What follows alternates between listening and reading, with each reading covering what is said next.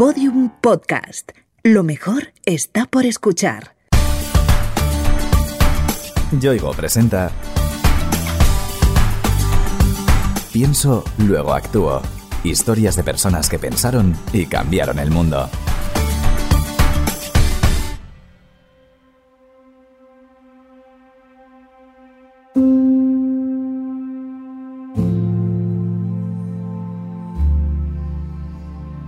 La vida te pone retos, pero se pueden aprovechar, se puede aprender muchísimo de ellos. Te das cuenta de que la vida es otra cosa, ¿no? Y que hay que ayudar. Lo importante es actuar, porque todo el mundo puede actuar y hacer algo. Tú puedes, vas a poder con todos estos retos. Piensa en futuro, no te quedes estancado como en un pozo, sino piensa en futuro.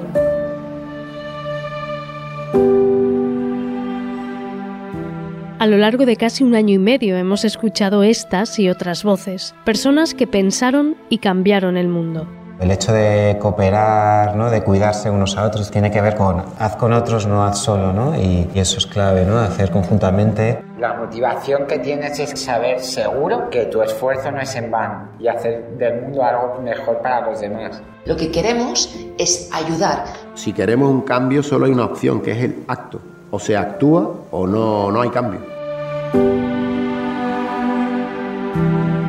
Son gente comprometida, empeñada en mejorar nuestro entorno y que nos recuerdan que el ser humano es capaz de lograr lo que se proponga. Tratamos de hacer el mundo un poco mejor. Y oye, ¿por qué no cambiaremos el mundo? Que a mí me encanta eh, ayudar a la gente en lo que pueda. Ayudar a los demás desde el sentido más de la empatía, de echar una mano, es lo que realmente te llena. Tú también puedes ayudar. Hay que ayudar de la manera que sea posible. Hoy más que nunca sus palabras nos marcan el camino a seguir. Cualquiera de nosotros podemos hacer mucho por ayudar. ¿Y qué es lo que nos fortalece también? Esa generosidad. Y la generosidad para hacer ciudadanía es fundamental. Nosotros somos ciudadanos y ciudadanas activos para transformar esta sociedad en positivo. No creo que haya una causa mayor que mejorar la vida de alguien. Y todos estamos llamados, con lo que sabemos hacer, a cambiar el mundo.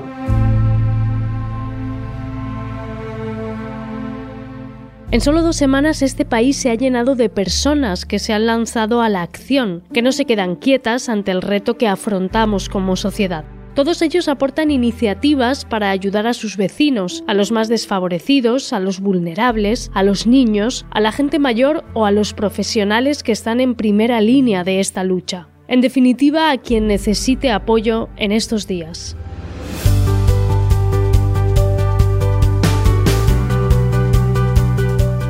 Son tantas las ideas dignas de aparecer en estos podcasts que nosotros mismos hemos decidido también pasar a la acción. Desde hoy mismo nuestra web piensoluegoactuo.com se convierte en un buscador de iniciativas de historias de personas que ante el coronavirus pensaron y actuaron.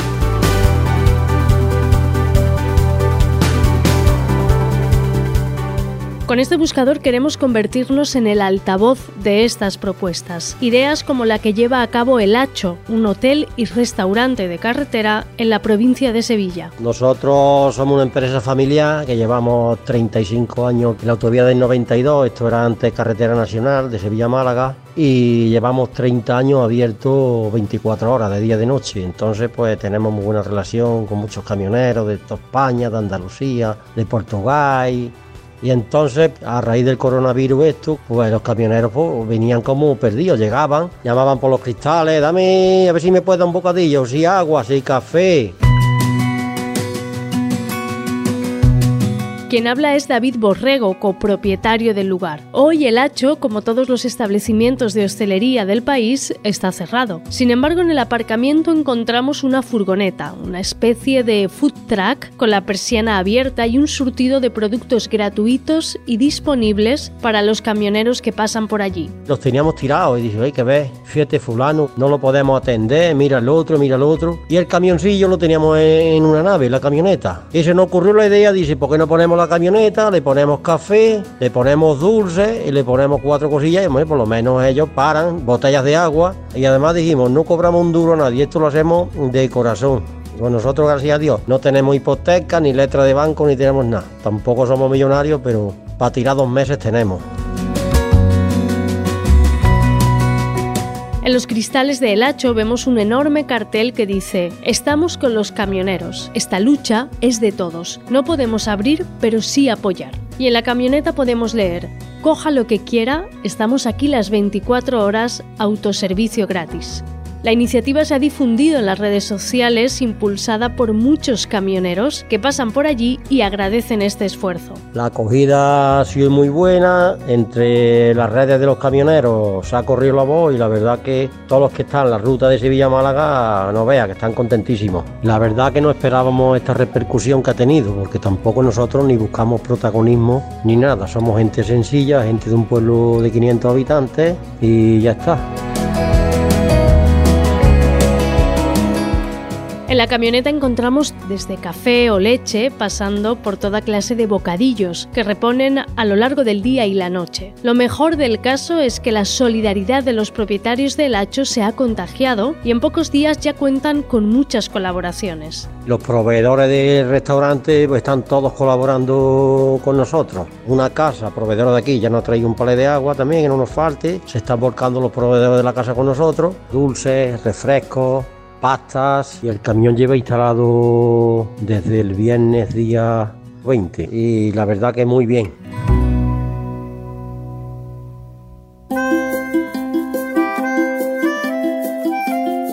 Si la brillante idea de El Hacho trata de ayudar al colectivo de transportistas que tan necesarios son estos días, la del artista gráfico Chema Riquelme intenta que nuestros niños estén entretenidos y esperanzados durante el confinamiento. Al estar en casa hay que tener a los niños entretenidos y una de las maneras que se me ocurrió es que hicieran un dibujito. Tengo una niña con 3 años que se llama Laura y otra con 8 que se llama Cinta. Se pusieron a dibujar y ese dibujo me puse a interpretarlo con color, con sombra, metiendo algún elemento.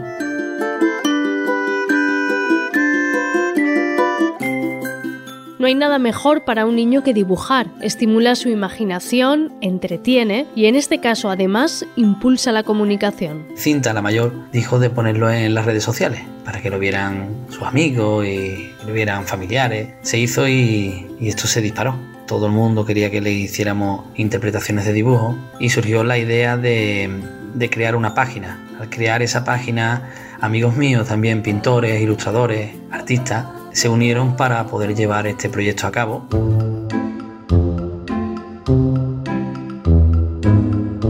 La página web es ya una realidad y se llama Los Monstruos del Coro. En ella podemos ver las creaciones de decenas de niños reinterpretadas por fantásticos artistas. Y todo esto está llevado por 12 artistas plásticos y, una persona que hemos tenido que poner para que se encargue del Facebook y otra persona que se encargue de, de la página web. Todo esto totalmente altruista. Estamos echando una barbaridad de horas diarias, pero creo que esta iniciativa merece la pena. El éxito de la idea ha sido tan grande que en los dos primeros días enviaron sus divertidos dibujos más de 600 niños de toda España. Y estamos recibiendo en, en, muy poco tiempo, porque esto lleva funcionando una semana y algo, cientos y cientos de dibujos de niños diariamente. Y esos dibujos nos llegan desde toda España, incluso ya desde fuera de, España, de Francia nos han llegado varias cositas. Concretamente hay un niño muy simpático que nos escribía y, y nos mandaba su dibujito desde París. Chema Riquelme y los demás artistas gráficos que colaboran en la página tienen pensado continuar con esta iniciativa durante todo el confinamiento, pero además tienen planes de futuro. Esta acogida está haciendo de que todos los medios de comunicación evidentemente nos llamen, empresas se pongan en contacto con nosotros para ofrecer elementos, lugares donde poder nosotros continuar con esta actividad que el día de mañana se expondrá en, en sala, en galería y poder vender estos dibujos que hicieron los niños con la interpretación del artista. Se realizarán también libros de colorear para venderlos y poder con ese dinero hacer obras sociales.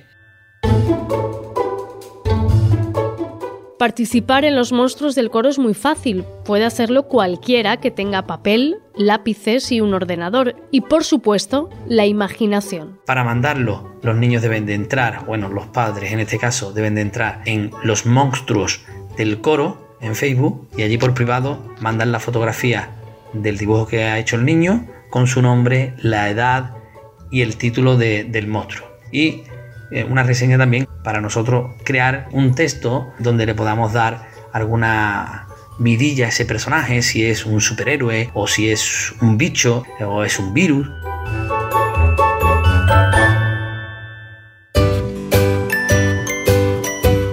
Los niños son también los destinatarios de la campaña de concienciación Yo me lavo las manos, que han impulsado unas viejas conocidas de Pienso luego actúo, aprendices visuales. La idea de la campaña Yo me lavo las manos nació cuando los profesionales sanitarios empezaron a, decirnos que una de las mejores formas de evitar la propagación del coronavirus era lavarse las manos.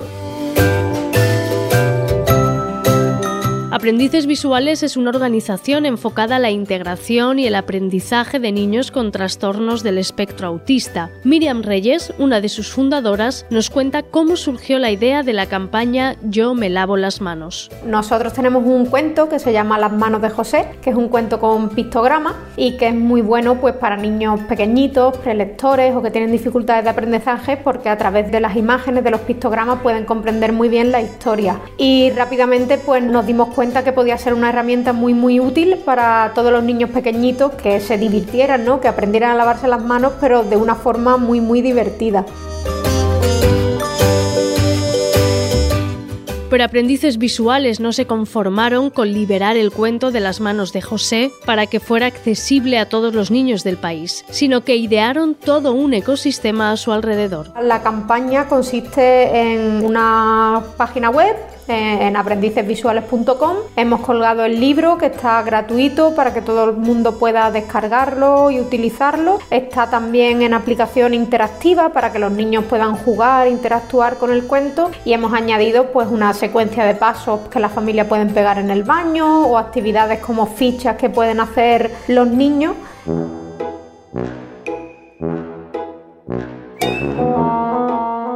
Yo me lavo las manos es una forma gráfica y divertida de enseñarle a los más pequeños de la casa cómo luchar fácilmente contra ese bichito que nos tiene encerrados en casa. A día de hoy está teniendo muy buena acogida y muchas familias que nos han escrito, que nos cuentan cómo pues sus niños están, están practicando ¿no? esta lucha contra el bichito del coronavirus y están encantados. Les gusta muchísimo pues aprender de una forma divertida, ¿no? Algo que es muy básico como lavarse las manos, pero que es fundamental en este momento que ese hábito se implemente. Lo que más ilusión les hace a las fundadoras de aprendices visuales es el feedback que obtienen de la campaña. Las personas nos están enviando fotos en redes sociales, por WhatsApp también ha tenido mucha acogida porque lo han ido enviando unos a otros. Los maestros también sabemos que lo están haciendo llegar a los niños con los que trabajan, sobre todo de, infantil, y estamos súper contentas pues de poner eh, un granito más de arena ¿no? en este momento que algo tan fácil como lavarse las manos puede ser fundamental. Acceder al cuento de las manos de José, la aplicación interactiva para móviles, las pegatinas para el baño y las actividades para realizar en familia es muy fácil. En nuestra web aprendicesvisuales.com tenéis todo el material, tenéis el cuento para leerlo con vuestros niños o difundirlo y siempre compartirlo a través de aprendices visuales para que nosotros podamos redifundirlo y con el hashtag yo me lavo las manos.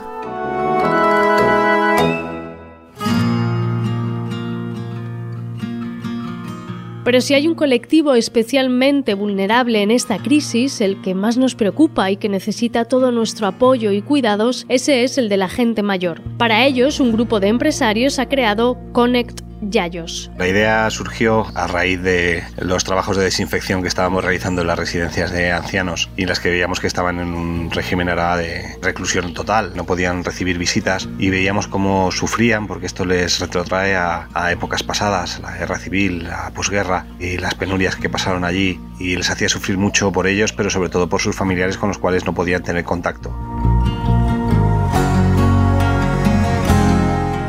Como nos cuenta uno de sus impulsores, Néstor Aje, Connect Yayos es una forma de comunicar a los abuelos con sus nietos, sus hijos y en general con sus seres queridos. Esto al comentarlo con Raúl Vidal, con un amigo que es informático, hizo que se le encendiera una bombilla y se le ocurriera esta idea. ¿En qué consiste? Pues junto con la idea de un tercer amigo y emprendedor, que es Javier Arranz, de Eternity Online, decidimos juntarnos para hacer una aplicación en la que los abuelos, los yayos, pudieran contactar con sus familias de una forma sencilla y visual, ya que ellos habitualmente no, no tienen acceso a, a las nuevas tecnologías o les cuesta mucho manejarlas.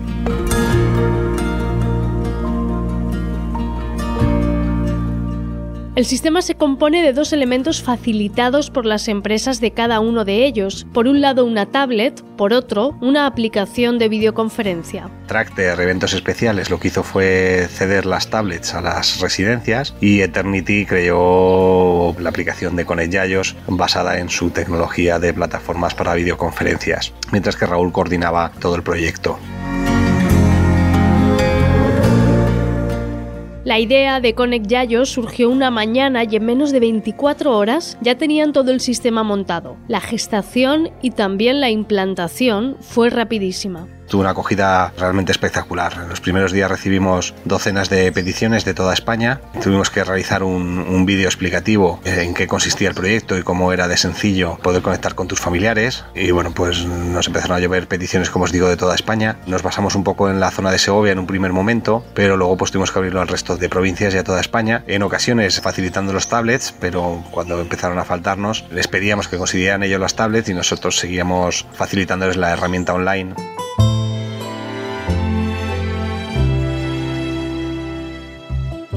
Paliar la soledad de los ancianos en estos momentos es esencial para su bienestar. Por eso la iniciativa de estos tres amigos ha tenido tanto éxito incluso fuera de nuestras fronteras. Ha tenido muchísima repercusión y la televisión italiana se hizo eco de la noticia y empezaron a llegarnos peticiones de Italia para poder utilizar la aplicación con un resultado muy bueno. En Italia están pasando todavía peor que nosotros con los abuelos.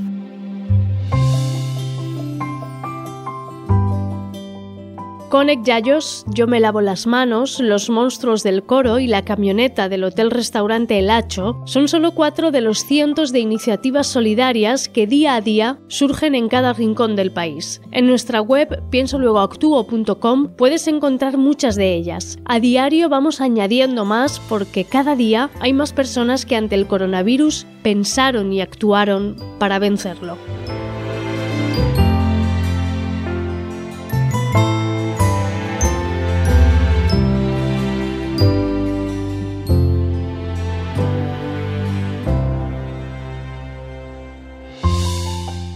Yoigo te ha ofrecido Pienso, luego actúo. Historias de personas que pensaron y cambiaron el mundo. Una idea original de Innuba, producida por Podium Studios. Narrada por María Jesús Espinosa de los Monteros, con guion y diseño sonoro de Alfonso Latorre.